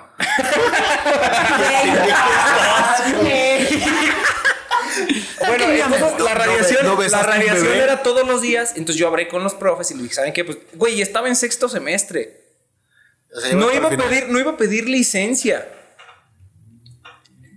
Entonces pedí permiso con los profes para, pues para faltar. Mira, Ajá. la radiación yo la llevé de mayo De mediados de mayo a mediados de junio de mi sexto semestre de la prepa, güey. Ok, ya salí. Pues ya eran los el último mes del sexto semestre y yo le, le hablé con los profes, la mayoría se portaron bastante chidos. Yo obviamente lo voy a decir, no me tomé el papel de víctima de "Eh, hágame el paro porque tengo cáncer. No, yo hacía lo que me tocaba, güey. Yo hacía mis trabajos, entregaba todo. Entonces hablé con este profe y me dijo, ah, ¿sabes qué? No pasa nada. Al final me entregas todo. Dije, "Oh, está bien. No sé por qué siento que eso va a terminar muy mal, güey. Mira, no terminó tan mal. Pudo haber terminado peor, pero de todos modos, güey. Entonces yo le dije, ¿sabe qué, profe? Las cosas están así, pero tomos, yo le voy a entregar todos los trabajos. Me dijo, sí, está bien, al final me entregas todo. Hice las cosas y al final fui y le entregué todo. Me dijo, no, no, no, tú no me tienes que entregar nada. Tú sabes que tú y yo ya estábamos... Somos Tronado. mismo. ya, por estaba- faltas. ya estábamos apalabrados, yo te dije que te iba a apoyar. Conmigo no te preocupes. Y me subió un 6 directo al Cardex, güey. O sea, sea, le no- falta un cero. Güey, no le dejó, no lo dejó entregarle trabajos porque le dijo, no, no, no, tú y yo ya estábamos apalabrados y lo subió con seis. O sea, es como- Direct- directo a Cardex, güey. Sí, la verdad, ¿Qué? mira, ¿Qué hijo no guardo resentimiento, güey. Pero una Yo cosa que- sí, chinga los tu que, madre, jugaban, güey. los que jugaban fútbol por profesional en la tercera división faltaban un chingo, güey. Y ellos entregaban sus trabajos y, no les bajaban la calificación porque estaban en algo, ¿no? Ajá, actividad. no, no, o sea, les, les, les hacían, les ayudaban y está bien. Es que sí es un reverendo hijo de puta ese güey. Ah, güey, mira. Güey. Sí. Hubo otro que me reprobó, hice extraordinario de, de álgebra, güey. Pero, También en por- sexto pero hablaste con él y le Sí, dijiste, güey. ¿y te reprobó? Me reprobó. ¿Y por qué no sé cómo? O sea, Güey, es que también. Y, te- y todavía me dijo, te voy a hacer el paro de mandarte extraordinario porque si te repruebo por faltas es sin derecho. Ah, chinga tu madre. Güey, pero pues es que se supone que ahí están justificadas. Pero tú ya sabes que aquí. no, güey, no. O sea, Pero mira, no. ahí la cagué. Es que, güey. la cada- cagué. cada Porque quien si yo tiene hubiera... putos huevos y cada quien hace lo que quiera. A final de cuentas. Pero la cagué porque yo me pude haber amparado y sacar un, un justificante.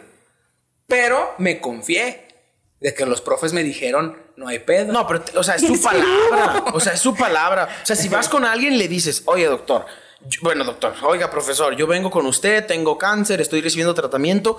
Tú llegaste pidiéndoles que te dieran trabajos, que te recibieran tus tareas. No llegaste a decirles, hey, tengo cáncer, ponme 100 y, no de- y déjame No, faltar. güey, mira, No. la- y la, la- la verdad es que la- las personas que me conocen, mis, quienes fueron mis compañeros en la prepa, pueden decir que nunca me tomé el papel de víctima, güey. Nunca fui, eh, A mí me dijo ay, que sí, güey". pobrecito. Claro. Autocompadecerse nunca es buena idea. No, güey. A mí- a Entonces, mí me dijo, no, sí, güey, me caga ese güey. pero eso es diferente, güey. Entonces, Pero si un profe te dice, está bien, no, pa- no pasa nada, entrégame los trabajos después y después te reprueba. si es un cabrón, güey. Carnal, si es un- si es un hay, hay algo aquí que la gente debe de entender: es que la palabra ya no vale, güey. Y yo- es sí, cierto. Es rara, es rara la gente que de sentido, verdad yo- tiene palabra, güey. en ese sentido yo la cagué. Me debí haber amparado. Fírmeme aquí, se chingó. Ah, exactamente. Fírmame que me vas a recibir mis trabajos y califícame como a otro cristiano. No más. No me hagas el paro. Nomás califícame porque yo tengo la necesidad de faltar a tus clases. Pero mira, así como, como hubo pasados de lanza, la gran mayoría se portaron bien chidos y pues me pude graduar, güey. Pero, mira, vato, o sea, la neta, es que, güey, sí se pasaron de reverenda verga. Claro, y además si tomas en cuenta de que un, en la UDG, tu resultado de la prepa Influye in- mucho. influye en, tu, en tu entrada a la universidad, que ahorita no es tema, pero igual eso te aseguro que a la larga te, te afectó. Sí, sí me afectó. Porque, pues, como tú sabes, tardé bastante en entrar a la Exacto, carrera. pero es como de, bro, o sea, sí está mal. No, y, y aparte, güey, o sea, el- Porque un 10, en sexto semestre un 100 no te sube. Pero No, un no, 60 te sí baja. te baja Sí, bien, te bien cabrón, duro, güey. y más un extraordinario. Culpa de un puto güey, pero 60 no me Es pude que ahí te va, por bro. O sea, si, si profes, güey, o sea, ese profe, güey, le hacía paro a cabrones que jugaban fútbol, güey. O sea, está bien, güey, es una actividad, lo que sea, güey. es- es- a lo mejor van a vivir de eso, me vale madre. Pero, o sea, tú no lo hacías por gusto. Esos cabrones hacían eso por gusto, güey. Pero, güey, No- mira, ¿sabes qué? No tenían necesidad de ellos de hacerlo. En el, tú sí, güey. en el- ya después, sí, sí, la- le recordaba a su jefecita cada vez que, cada vez que no podía entrar a la ¿Qué, universidad. qué manera tan amable de decirlo, puede- puede pero, tu madre pero en el momento, güey, mira, yo estaba, en ese momento yo estaba agradecido con cualquier cosa que me pasara en la vida porque Sí, claro. Ya había, eh, para ese punto yo ya había superado el cáncer, güey. O sea, a mí, yo acabé las 12 quimioterapias y me dicen, ¿sabes qué? Ya estás prácticamente libre de enfermedad. Queda un poquito de, de tumorcitos que en realidad son ganglios en el mediastino. Aquí hay dos conductas que podemos hacer. Hacerles una biopsia para ver si todavía hay enfermedad activa, que es sumamente difícil porque están atrás del puto corazón. O darte la radiación, Pues dame la radio. te, das la radiaci- te damos la radiación y si no era, pues a lo mejor cuando tengas 80 te da cáncer otra vez. Ah, pero no hay pedo. Pero si O- era. O no te damos la radiación y si no era, pues no hay pedo. Pero si sí era, pues pudimos Mamaste. haber hecho algo a tiempo, muy a tiempo. No, pues Entonces yo dije, échale, No hay pedo. Venga de ahí. venga la radiación. Y sí, güey, que la radiación es otra cosa bien culera porque Quema. Güey, quema bien culero. Es como, como cuando te quemas con el sol. Pero bueno, yo tuve la fortuna de recibir la radioterapia en un aparato de última generación, güey, de lo más nuevo que hay en radiación, al menos en, en Latinoamérica. En Y nuestro querido México mágico. es como muy directa, güey. O sea, antes los, aparatos de radiación dañaban mucho tejido que no querían dañar. Era muy impreciso, o sea, tiraban un chingazo y a lo que le pegaron. Por ejemplo, tú en tenías medio. cáncer de mama, radiación en todo el tórax. Mamaste. Tenías un tumor en el abdomen, radiación en todo el abdomen. Y con esta nueva tecnología tienes la, la ventaja de que, de que directo, güey. Obviamente va a haber, va a haber cosas que no te vas a poder evitar. Por ejemplo, si el tumor está atrás del corazón, pues va, le va a pegar poquito al corazón. Le va a meter un chingazo. Pero tuve, tuve la fortuna de recibir la- el tratamiento en una de esas. Y sí, güey, los lugares, porque a mí me dieron radiación en el cuello, en el, en el pecho y en las axilas. Porque son lugares en donde hay ganglios y pues para, para evitar alguna... que quedara un rastro de enfermedad. Que no vaya. Y no ahí, en esas zonas, en el cuello, las axilas y el pecho, era como si me hubiera quemado con el sol. Pero la peor quemadura de sol O sea, que te quedaste dormido, güey, desde la mañana. Sí, güey, güey. culero. Se me, camarón, se descamaba la piel así horrible, güey. ¿Y no te metieron Neta, y se me güey? cayó todo el vello de las axilas. De hecho, hasta la fecha no me sale bien. Que bueno, si algo bueno tuvo. Y uno aquí pendejo se los tiene que quitar. se los tiene que dicho, quitar güey, con la- depila- a la región del bikini y todo como Aarón. y entonces, pero bueno, güey, es que cuando ya viviste algo así, algo, otra cosa que tengo que agradecer de toda esa experiencia es que le ves mucho lo bueno a las cosas, güey. Sí, claro. Es que, güey, pues ya te tocó la vergüenza. ya pasa eso, te tocan las friegas de estar pasándola mal en las quimios, la radiación, estás quemándote, o sea, pasa toda esa situación y llega el día en el que te dicen, ¿sabes qué? Ya no tienes nada. ¿Qué se siente eso? Mira, O porque sea, a mí no me han dado de alta como tal. No me han dado de alta como tal porque es algo muy curioso. hay que dar seguimiento. Sí, hay que dar seguimiento. Ahorita me está dando seguimiento este, un doctor que fue nuestro maestro de mato en la escuela. Ya, ya no voy hasta Guadalajara, lo veo aquí en Tepa. Y pues me dan seguimiento y fíjate, sigue, sigue habiendo el miedito cada vez que, que me hacen estudios, güey. Sí, claro. Sí me acalambro, güey. Y duró una semana, una semanita así como que estresado. Pero pues ya luego te dan buenas noticias, afortunadamente. Y pasa. Es algo que se vive cada año por poco tiempo, pero Pero te sigue, güey, ¿no? Por ejemplo, eh, a mí me, ya me dieron de alta del servicio de radiación, porque pues ya no me van a dar más tratamiento, pero de todos modos, cuando en el servicio de radiación, después de cuatro años Sigues como. de ver que no había este, otra vez eh, vuelto la actividad de la enfermedad, me dijeron, no, pues es que tú ya, ya no hay justificación para que sigas viniendo, te vamos a dar de alta. Güey, es- fue una... Sí, se siente sensación- muy bonito, güey. Fue una sensación muy, muy La chida, Bel güey. cantando Turn Away. Pero ya no puedo cantar la de Dead de My Chemical Romance.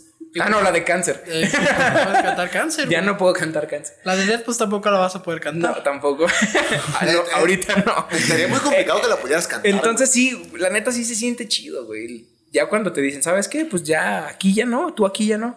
Ya tú ya la libraste. Y por ejemplo, es algo que, que el doctor eh, le mato cada vez que voy a verlo. Me dice, no, es que pues eres, eres un paciente fuera del promedio.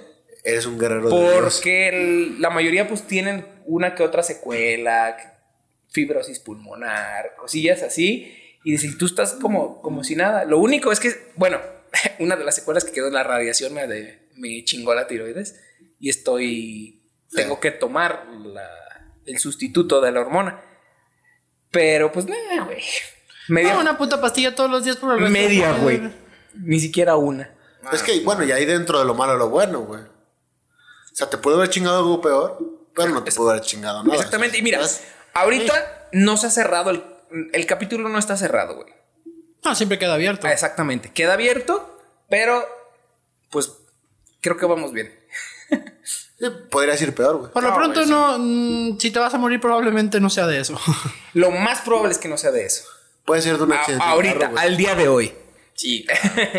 Mañana, quién sabe. tengo una, una preguntita que la neta sí me. Échale. Sí me. Sí me conf- no me conflicta, sino sí me tiene como pensando, güey. Tú, ya que ahorita ya tienes chingo de rato estudiando medicina, güey. ¿Qué hubieras hecho diferente, güey, en ese tiempo? Ya sea tú como paciente o tú como médico, güey. O sea, como las tres cosas principales que tú hubieras hecho diferente, güey. Lo vamos a empezar como como como paciente porque todavía para ser honesto todavía no me siento como que no me Todavía no terminas. Todavía no me la creo que soy médico, entonces voy a empezar como paciente. Lo primero es que mm, me- quizás en algunos sentidos me tomé el YOLO muy muy en serio, porque era así como de, ah, casi me muero. Y después, tiempo, al poco tiempo de que acabé el tratamiento, pues eh, andaba con mis amigos, en ese tiempo tomé mucho y así, a lo mejor, pues, ser, sí, la vives de rockstar. ajá, ser un poquito más consciente, ¿no? En ese sentido, así de cuidarme un poco más. Por ejemplo, eso, es- Ok. eso es algo que, que hubiera gustado hacer, o haber cambiado mi estilo de vida, que es algo que estoy en proceso, todavía no lo hago del todo, para ser una persona más saludable. Eso es como paciente. Eh, no. Pero hay, hay pocas, hay pocas cosas en las que me arrepiento como, como paciente. Fíjate, siento que mantuve una actitud positiva, le di ánimos a mi familia, siempre me mantuve como con buena. Yo pensé que lo primero que iba a decir es que, verga, en cuanto me vi la bola hubiera ido mucho antes, güey. Ah, sí, güey. Sí, Eso, o sea, mira, yo- yo pensé que eso Los hombres siempre, o sea, hombres como género, no como especie, siempre tenemos esa. esa ¿Estás asumiendo mi género? eh, No, él, él es un helicóptero Apache. Sí, eh, tú eres una retroexcavadora. Siempre somos muy a, a- Me gustaba más el helicóptero Apache. a procrastinar la atención a la salud, güey. Sí, la- O sí, los sí. hombres, los varones. Siempre, ah, como, ah, me salió esta roncha aquí, no sé qué sea, Me pero salió otro brazo, mientras güey. no sangre. Échale Entonces, barbicida. eso sí, atender mi salud, por a eso me refiero con que cambiar mis, mis hábitos y ser más saludable. Pero fíjate, como lo dices tú, como, como médico, no puedo yo decir que los médicos hicieron algo mal, güey, porque hasta la fecha no me siento yo con la con la- La el derecho de decir Aquí este hicieron. güey la cagó por esto y este güey la cagó por no, güey. No, o sea, a lo mejor no señalar, ¿no? Pero, Este pero eso esto. sí, güey, siento que eh, vivir una experiencia como esta te da muchísima empatía con los pacientes. Sí, claro. Muchísima, güey. Y, ah, fíjate, otra cosa curiosa, cuando yo empecé con el tratamiento y todo, yo dije, "Ah, yo ya no quiero ser médico porque yo ya lo había pensado. Era mi opción. Putos culeros. No, yo dije, yo no, yo no quiero pasar mi vida en este lugar, yo no quiero ser Ok, doctor, sí. ya, ya me harté de hospital como para trabajar en uno. Qué caray, ¿no?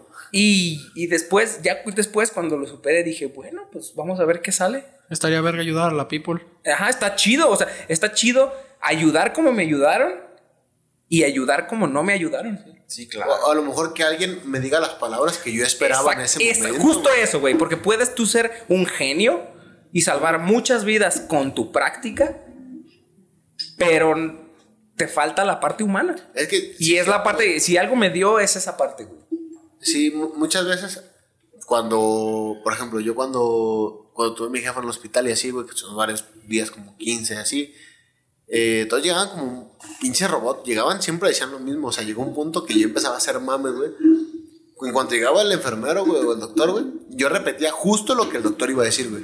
Ya, oh, la paciente sabe que, oiga, vengo a hacerle esto y esto y esto, bajaban la luz. Entonces esto, esto y esto, checaban medicamentos. Esto, esto, esto y esto, la veían. Tocaban frente, tocaban esto. Bueno, aquí estamos, ¿eh? Nos pueden marcar la extensión tal y la extensión tal. Pero- Buen día, se iban, regresaban a la luz y se iban. Es que todo es protocolario, es No, igual. Yo sí, en mi yo trabajo siempre que llego a algún lado, Sí, sí, es sí. inclusive voy a mandarle un audio por WhatsApp a alguien, sé, siempre es buenas, hora del día. No, bro. ¿Cómo no, estás? bro. Yo creo que lo que Juanra se refiere es que.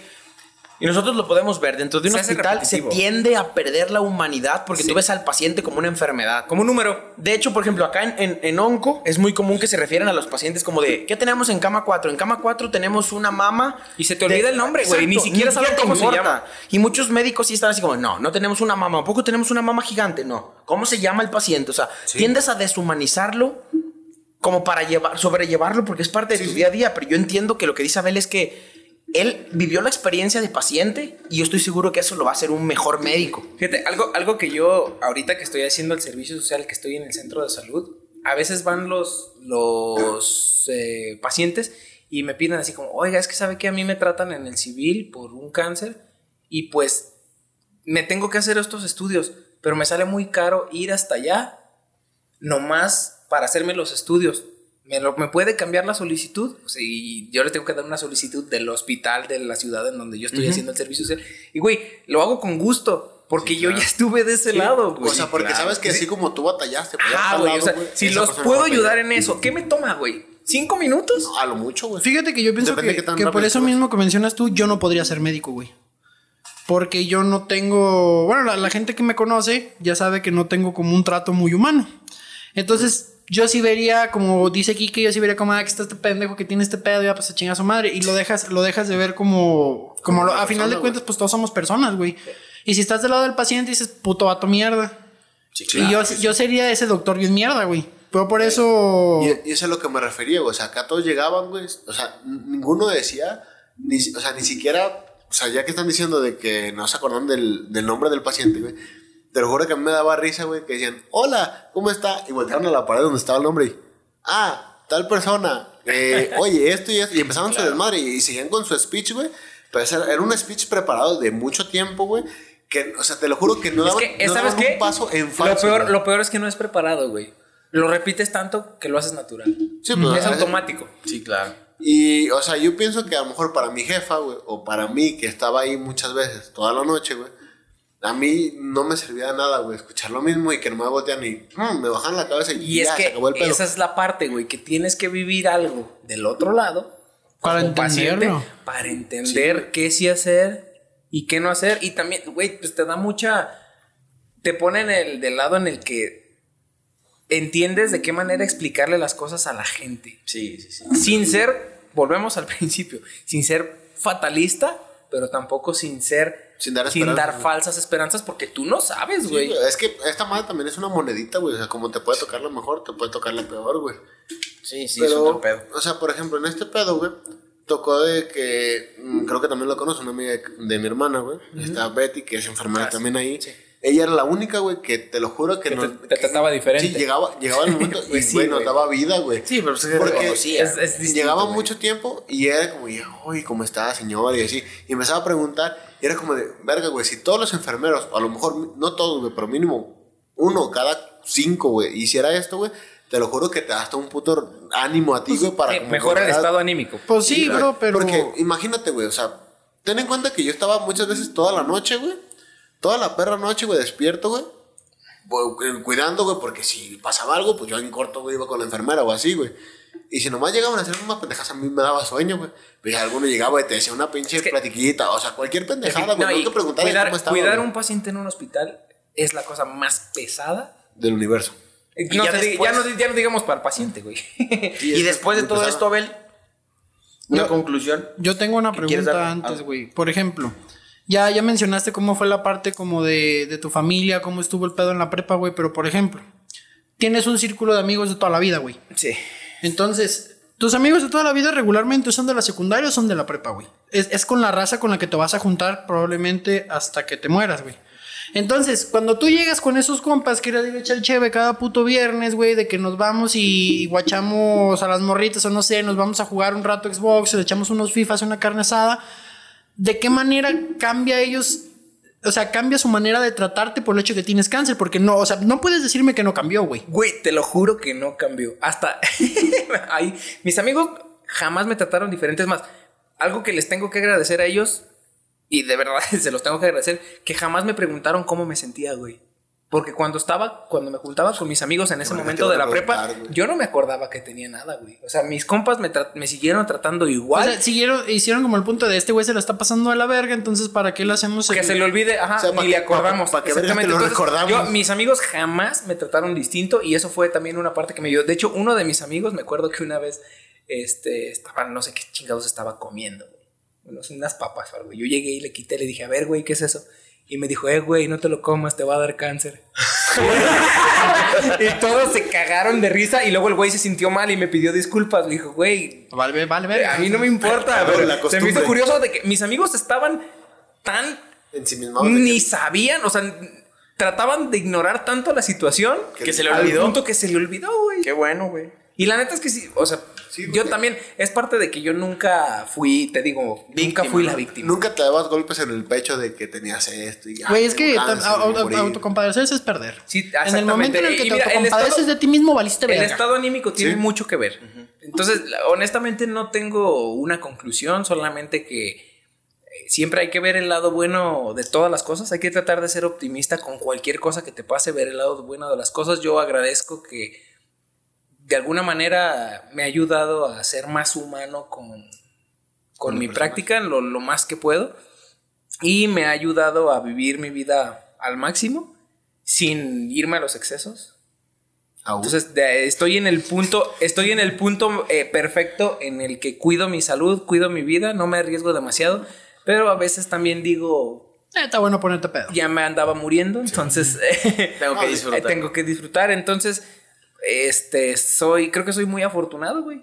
A, a pesar de todo, digo, hay personas que son muy afortunadas porque nunca les ha dado cáncer, yo creo que a mí me dio y soy muy afortunado, estoy agradecido, la verdad. ¿Ves, bro? Dios te lo mandó como una prueba. Soy- Pues de verdad, gracias Abel por haber venido a contarnos No, pues, tu historia y de manera general como consejo, si tienes algo raro en tu cuerpo, no, lo Chécate, dejes, no le dejes cuídate. pasar el tiempo, lo que sea, lo que sea, chécate. lo que sea, neta, nunca le, le dejen, nunca pierdan tiempo. Si tienen un amigo médico, pregúntenle, se los digo de verdad a su Sí amigo. funciona. A su amigo médico jamás lo va a ver como una molestia, si de verdad es su amigo. Si todas las personas que son mis amigos, si algún día necesitan lo que sea, si no lo puedo resolver, los voy a mandar con quien sí pueda.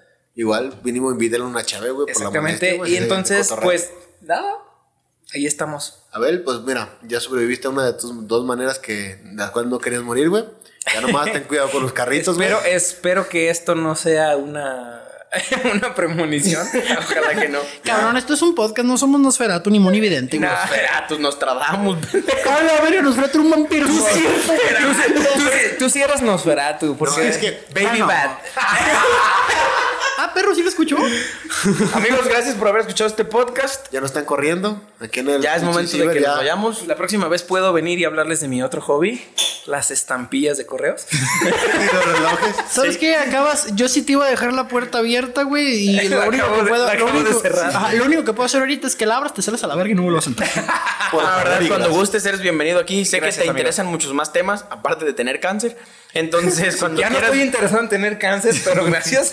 cuando quieras volver a cualquier otros temas, Gracias, abierto. amigos. Nos extendimos muchísimo, pero. No, está perfecto. Mira, Nos carnal, la neta, vale verga. O sea, no hay por qué. Como no quiera, por- esto solamente lo va a escuchar mi familia, entonces. Gracias, gracias a ti por venir. Gracias a ustedes dos por estar un día más aquí. Escúchenos en el cuarto todos los lunes a las 9 de la noche. Síganos en Instagram, Sí, arroba sí. el cuarto podcast. Arroba, no. Si les gustó mi episodio, TikTok, si me les gustó mi episodio, pongan en los comentarios que me inviten otra vez. Así es. ¿O no? Güey, no puedes comentar en Spotify, Exacto. En Instagram. Ah, sí, O- sí, síganos en Instagram. O en TikTok, como cuarto podcast también. Nos vemos la siguiente semana. Cuídense mucho. Bye. Este Besitos en su puto bye, pedorro. Suscríbanse. Eh, güey, de todo esto un puto medicamento para cruda o algo así. Me sigo muriendo. Bye.